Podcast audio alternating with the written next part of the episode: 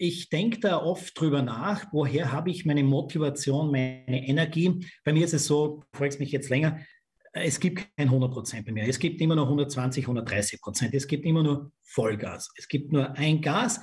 Wenn ich etwas erreichen will, muss ich was tun dafür und mich in die richtige Richtung bewegen. Wenn es mich auf diesem Weg dahin, auf gut österreichisch gesagt, aufhaut, auf die Schnauze haut, dann muss ich aufstehen und es nochmal probieren. Ich muss es öfters probieren, wenn ich mein Ziel erreichen will.